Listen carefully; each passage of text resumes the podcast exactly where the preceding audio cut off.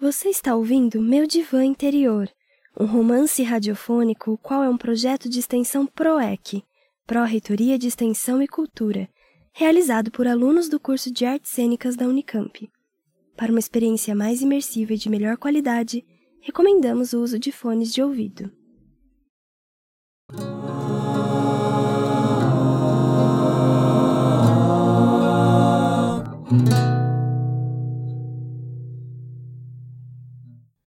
Embora eu não me lembre exatamente, imagino que tenha feito menos tempo de terapia com Nadine do que com Alice.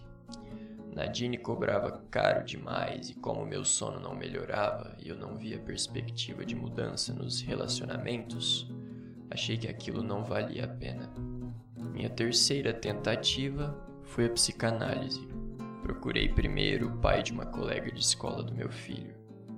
Na sessão experimental, ele foi bastante desbocado, bem mais do que nas festas de criança que eu havia ido no prédio dele. Percebi pelos livros da estante que ele era lacaniano. Sempre me incomodou um pouco o quanto a psicanálise parecia colocar o sexo como centro de todas as questões psíquicas. Esse foi um dos motivos do rompimento de Jung com Freud. Após o período de críticas à abordagem de Freud, foi Lacan quem propôs a retomada das ideias freudianas. No caso desse meu psicanalista especificamente, que contrastava uma barba máscula com o jeito afeminado de falar, me incomodava a importância que ele dava para a fantasia. Segundo Lacan, a fantasia vem do que falta ao sujeito, que está em constante busca do seu objeto perdido. Sei que a noção de fantasia é muito ampla, mas para mim era evidente que ele estava falando de sexo. Para ele, todo mundo tem suas fantasias sexuais. Se eu não tivesse, seria uma aberração? Porque eu sabia que ele estava falando de sexo. Esse tema foi o mote para ele dizer. Bom, talvez não se sinta à vontade de contar essas fantasias de fato, né? Já que, querendo ou não, temos um círculo de relação em comum entre os pais da escola. Já parou para pensar sobre isso? Acho que ele devia imaginar que eu tinha um desejo contido por sua mulher. Em uma das festas no seu prédio, lembro de perceber que ele me flagrou olhando para ela. O meu olhar não tinha nada a ver com um desejo sexual. Eu tentava decifrar o enigma daquela mulher tão interessante e ao mesmo tempo tão estranha. Em função do meu suposto desconforto em expor minhas fantasias a um conhecido, ficava a meu critério seguir a terapia com ele ou pedir indicação de outra pessoa. Você tem razão. E além da relação dos nossos filhos e de pais de amigos deles, você também fez análise com a minha primeira namorada. Eu não estava inventando. Pedi a ele indicação de outra pessoa. Jung conta em suas memórias que dedicou muitos anos de sua vida a analisar suas próprias fantasias. Não consigo me lembrar de nada tão elaborado sobre minhas fantasias pessoais, ao contrário de Jung, que descreve com riquezas de detalhes suas alucinações e sonhos. Tive um sonho muito recorrente na minha juventude. Eu sonhava que sabia voar. Não era um superpoder, era uma capacidade que eu descobri que tinha. Eu não possuía asas, eu sentia a sensação do movimento de impulso com os braços, quase como se estivesse nadando no ar. Sentia também a sensação de atrito do meu rosto com o ar durante o voo. A sensação do voo é maravilhosa. Lá do alto, eu não era mais um míope. Assim como Clark Kent, eu não voava de óculos. E via tudo abaixo de mim com muita clareza. Outro sonho que teve uma certa recorrência, podemos chamar de pesadelo, eu caí em queda livre de uma altura muito grande, mas eu sempre acordei antes de me esborrachar no chão. Não era uma sequência do sonho em que voava. São sonhos distintos, que aconteciam em momentos distintos. Pode até ser que um tenha alguma relação com o outro, mas a interpretação disso foge ao meu alcance. Também vivi acordado uma grande fantasia por um longo tempo. Foi uma imensa paixão que, nas palavras de Vinícius de Moraes na canção lindamente musicada por Tom Jobim, seria uma ilusão que é só desilusão. Fui o primeiro a chegar e ser recebido por Luna, a professora, naquele que seria o meu primeiro dia de aula de yoga. É muito fácil ficar deslumbrado à primeira vista com aquele tipo de beleza que os publicitários adorariam colocar em um anúncio e produtores de cinema e televisão não hesitariam em contratar. Eu, que não costumo acreditar em coisas transcendentais, percebi não sei como que a beleza de Luna ia muito além do que os olhos podiam ver. Uma espécie de aura clara, diriam os que creem nisso. Antes dos outros alunos chegarem, o namorado dela apareceu para combinar alguma coisa com ela. Fomos apresentados. Só então percebi que ela usava uma aliança de compromisso na mão direita. Claro que essa informação tinha que surgir logo de cara no primeiro dia. Ela é mesmo muita areia para o meu caminhão. Foi o que pensei. Depois que os alunos chegaram, a maioria mulheres, antes de começar a aula, duas pessoas falavam sobre política. E o comentário de Luna em torno do tema que conversavam me deu a impressão de que ela era alienada politicamente. Muito tempo depois, reinterpretei essa cena e entendi que a percepção de Luna estava muito acima dos assuntos mundanos e o comentário aparentemente alienado seria apenas um desvio estratégico de um assunto que só poderia trazer energias negativas naquele momento que tínhamos escolhido para uma prática centrada no equilíbrio entre o corpo e o espírito. Já era nesse tempo a interpretação de um apaixonado. Eu e outras duas mulheres éramos os alunos mais assíduos, quando passei a ficar mais tempo ajudando Luna a guardar os tapetes e outros materiais, percebi que seus assuntos comigo eram distintos dos que tinha com as alunas com quem mais conversava. Ela falava sobre sua vida pessoal e se queixava bastante do namorado. Ai, é complicado. Ele tinha conseguido um trabalho na Espanha e queria que Luna fosse com ele para lá. Para ela, faria bem ao namorado essa ida para o exterior, para aprender a se virar sozinho. Lu não achava um mimado. Eu sou quase como a mãe dele. Moravam juntos. Luna contou que ele reclamava quando acabava papel higiênico e não tinha iniciativa de ele próprio comprar. Sabe, sempre teve tudo na mão. Também criticava às vezes a roupa que ela tinha escolhido usar quando iam sair à noite. As minhas roupas. Acredita? E teve a infeliz ideia de comemorar um aniversário de namoro em uma churrascaria. Luna é vegetariana ah. e é evidente que o namorado sabia disso. Complicado. A rotina de Luna estava longe de ser aquela coisa tranquila e zen que podemos imaginar para uma professora de yoga. Essas aulas não deviam ser financeiramente suficientes. E eu achava mesmo a mensalidade muito barata. Ela também trabalhava como monitora em uma brinquedoteca e interpretava personagens infantis em festas de criança, e além disso, fazia mestrado em psicologia. Mesmo sabendo de sua rotina agitada, arrisquei-me um dia a convidá-la para tomarmos um café na minha casa. Ela aceitou. Aí passamos várias horas em uma deliciosa conversa sobre nossas vidas, nossos pais, nossos sonhos realizados ou a realizar. Eu não sabia o que exatamente eu significava para ela, mas só podia interpretar que tinha alguma importância, tanto pelos assuntos íntimos quanto pelo tempo que dedicou a mim naquele dia do café na minha casa. Já não era mais possível eu esconder de mim o meu encanto por ela mas a aliança estava sempre ali a frear minha ilusão.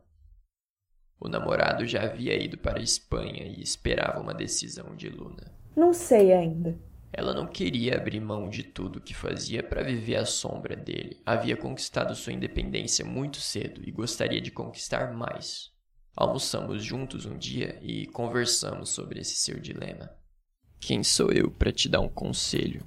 Mas acho que você merece alguém melhor do que esse seu namorado. Alguém que te respeite, que te valorize. Eles se falavam com alguma regularidade por videoconferência e mantinham à distância a rotina de brigas que já tinham por aqui. Um dia, ela apareceu na aula sem aliança. Delirei de felicidade, eu quase explodi por dentro quando senti Luna me tocar para corrigir uma postura em determinado exercício. Mas a aliança voltou à sua mão pouco tempo depois. No entanto, eu sabia que uma relação cambaleante não tinha como sobreviver à distância, e ela estava decidida a ficar no Brasil. Luna conseguiu um espaço em sua agitadíssima agenda para dar uma passada rápida no lançamento do meu primeiro livro e aproveitou para me convidar para sua defesa de mestrado. O namorado dela tirou férias e veio para a defesa. Confesso que não entendi boa parte da apresentação de Luna, mas certamente achei bastante interessante e inusitada para um trabalho acadêmico, pelo menos para mim. Luna falou de mandalas, hinduísmo, budismo, taoísmo, confucionismo e também de psicologia, sobretudo de Jung. Obrigada por ter vindo, Fabiano. Significa muito para mim. O namorado só olhou de longe, desconfiado. Em uma manhã de sábado, chovia torrencialmente. Fui mesmo assim à aula de yoga. Parecia ser o único maluco disposto a sair de casa naquela tempestade para não perder uma aula. Luna já havia comentado em certa ocasião que sabia ler cartas de tarô. Como dificilmente alguma aluna apareceria naquele dia, perguntei se ela tinha um baralho ali e se podia ler o tarô para mim. Fiz esse pedido inspirado em um episódio que assisti de uma série da TV Brasil chamada Entre o Céu e a Terra. Um personagem cético observou que uma moça lia a mão de outra, e mesmo não acreditando naquilo, pediu que ela também lesse sua mão. A pergunta inicial que fiz para Luna foi a mesma que o personagem cético fez a Quiromante. Quando eu vou encontrar o grande amor da minha vida? Em breve. Creio que a segunda carta falava sobre como estava o cenário atual. Havia nuvens. Há algo que precisa ser dissipado para que você consiga ver as coisas com mais clareza. O que é preciso fazer para que essas nuvens se dissipem? A carta seguinte mostrou um par de alianças. Luna interpretou que uma união precisava ser rompida para que o laço definitivo com um grande amor acontecesse. Pouco tempo depois da leitura do tarô, compartilhei uma postagem de uma amiga minha que dizia que se voltasse a ficar de novo com alguém, queria que fosse uma pessoa disposta a ser minha namorada para o resto da vida. A primeira a curtir essa postagem foi Luna. E no mesmo dia, ela compartilhou o vídeo de um casal de velhinhos, uma senhora em uma cama de hospital e um senhor declarando seu amor a ela. Um apaixonado como eu só poderia ver a curtida e a subsequente postagem como um sinal. Outro sinal daqueles a que chegamos por interpretar pelo viés da paixão, evidentemente foi a indicação de Luna para eu assistir a um filme que, em condições normais de pressão e temperatura, não seria o tipo de filme que me atrai. Eu provavelmente não veria se não estivesse tomado pelo fogo que arde sem se ver. Era uma espécie de conto de fadas, mas adaptado para o público adulto. Não era uma animação é do tipo de romantismo utópico no qual minha experiência pessoal não permitia acreditar antes da paixão por Luna. Nessa mesma época, caí na besteira de entrar em uma página de jogos que são apenas brincadeiras em cima de uma combinação algorítmica das pessoas que curtem, comentam e compartilham nossas postagens. Perguntei ao jogo quem seria o grande amor da minha vida. E o resultado da minha pergunta foi Luna. Quando notei que ela ficou novamente sem usar a aliança por duas aulas seguidas, esperei a saída das outras alunas e falei à Luna que queria dizer uma coisa a ela. Provavelmente você já deve ter percebido, mas eu queria deixar bem claro. Ao invés de dizer o que pretendia, entreguei a ela um poema que havia escrito em casa. Era uma evidente declaração de amor que brincava com o nome dela e falava de um náufrago que encontrava o seu porto seguro. Nossa, Fabiano, obrigada. Eu fico lisonjada, não sei nem o que dizer. Sabe aquela carta do tarô com a aliança? A união que tinha que ser rompida para que eu pudesse ficar com o grande amor da minha vida? Só podia ser aquela que você tinha, Luna. O grande amor da minha vida é você. Pelo que me lembro, essa deve ter sido a primeira vez em toda a minha vida que expressei meus sentimentos a alguém dessa forma. O único caso parecido foi antes do meu casamento, aquele que foi interrompido por um ex. Após um tempo, durante o qual ela tentou descobrir se queria mesmo seguir com o ex ou não, essa pessoa ressurgiu em minha casa. Sua simples aparição me levou ao delírio. Falei que queria me casar e ter filhos com ela, e em resposta disse que queria ter ouvido isso do ex e que só tinha ido à minha casa para se despedir. Luna, como taróloga amadora, havia dado uma interpretação genérica para a carta com as alianças. A fatídica tarefa de dar um significado ficou a cargo da minha ilusão pessoal, do meu delírio apaixonado. Embora eu sempre tivesse desejado ficar e dar certo com alguém para envelhecermos juntos, nunca acreditei nessa história de grande amor da minha vida. Mas eu já não era eu mesmo quando expressei isso à Luna. Sua resposta foi dilacerante. Desculpa, Fabiano, mas o da minha não é você. Descobri depois pelas redes sociais que ela provavelmente já devia estar namorando naquela época um produtor de vídeo com quem tinha começado a trabalhar. Ele fazia o par romântico das princesas que ela interpretava nas festas infantis. Ela e seu par romântico nas festas de criança conseguiram uma participação especial em um capítulo de uma minissérie infanto-juvenil de muito sucesso. Pelo que sei, a carreira televisiva de ambos terminou aí, depois da minha declaração de amor cego por quem já estava em outra, algumas aulas após, Luna manifestou se sentir constrangida com aquela situação e pediu que eu não fosse mais a yoga. Não quis contrariá-la. Novamente, pelas redes sociais, fiquei sabendo que ela não está mais com o videomaker e declara com a mesma convicção de sempre seu amor pelo namorado da vez.